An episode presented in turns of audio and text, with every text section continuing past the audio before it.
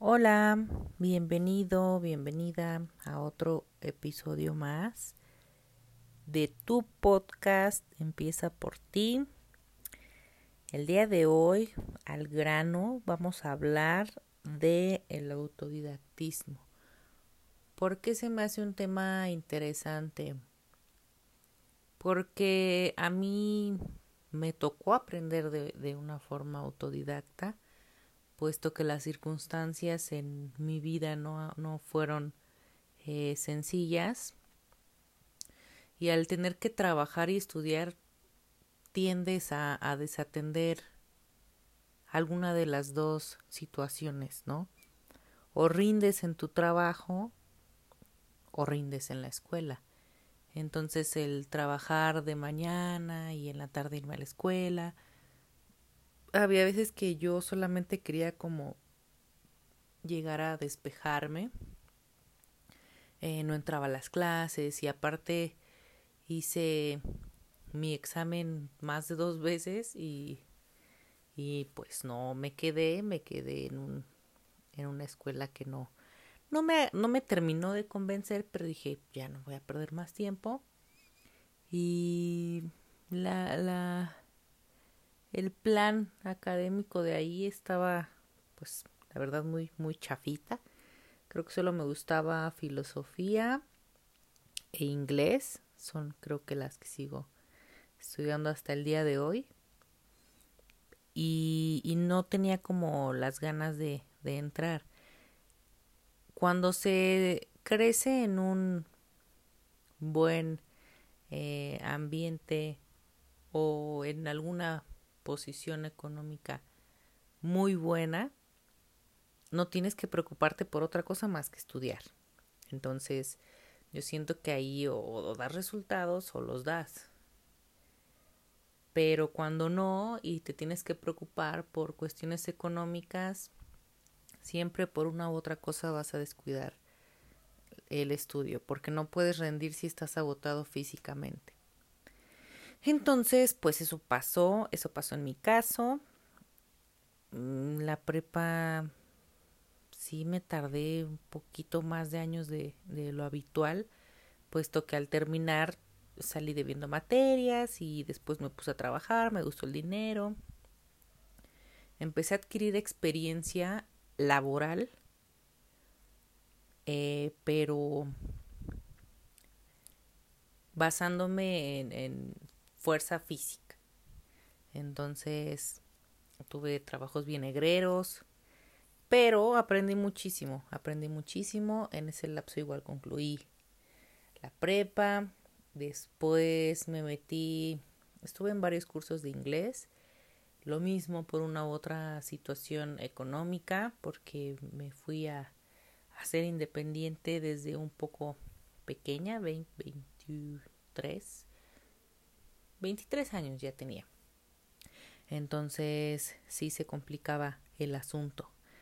Me salía, me metía, después me metí a la universidad, estaba estudiando administración de empresas. Paso el primer cuatrimestre y no como que no me terminaba de llamar o también de plano estaba cansada de trabajo, escuela y, y cursos de inglés. Me saturaba tanto que que dije, no, creo que esto no es lo, mismo, lo mío. Y me salí, me salí y empecé a, a buscar mi camino, a buscar la forma que, una forma más sencilla para aprender. De hecho, a mí siempre, pues me ha gustado leer, me ha gustado investigar por mi cuenta. Entonces, eso es lo que he estado haciendo hasta el día de hoy. Yo me incliné en el camino de, de la sanación emocional, espiritual, eh, poquito, una embarradita de psicología, puesto que al ir a terapia voy empalmando lo que estudio, la teoría con la práctica. Entonces esa es mi forma autodidacta de aprender.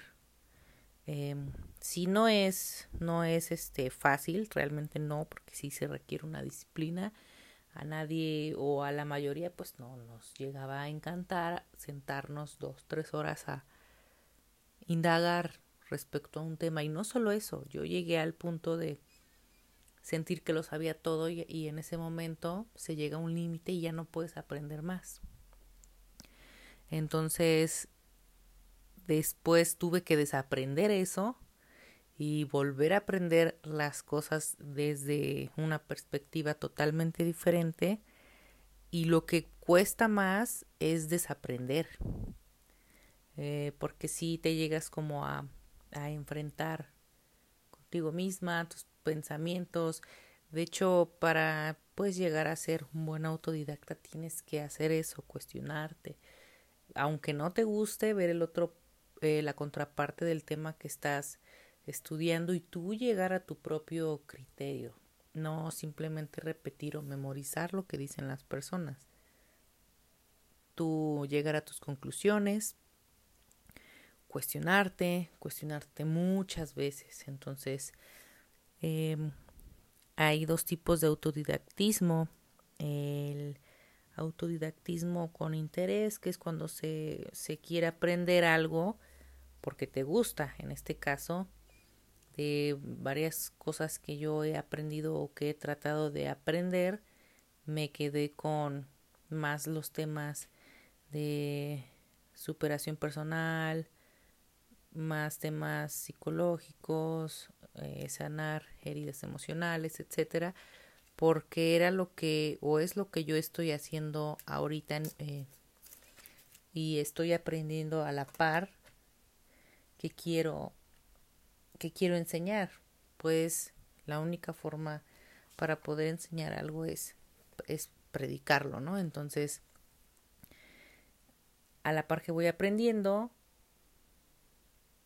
voy como exponiendo mi punto de vista, que es en estos podcasts, y sirve mucho, sirve de mucho. Entonces, están esos, eh, son dos tipos de autodidactismo, el de autodidactismo de necesidad, cuando al realizar eh, una actividad llega un punto en el cual ya no se sabe cómo proceder, o sea, ya no sabes qué investigas, para, para dónde vas, cómo dar solución, te pierdes en el camino. Entonces, si tienes que elegir como al principio el tema, de hecho, más adelantito voy a dar unos pasos para aprender mejor el tema.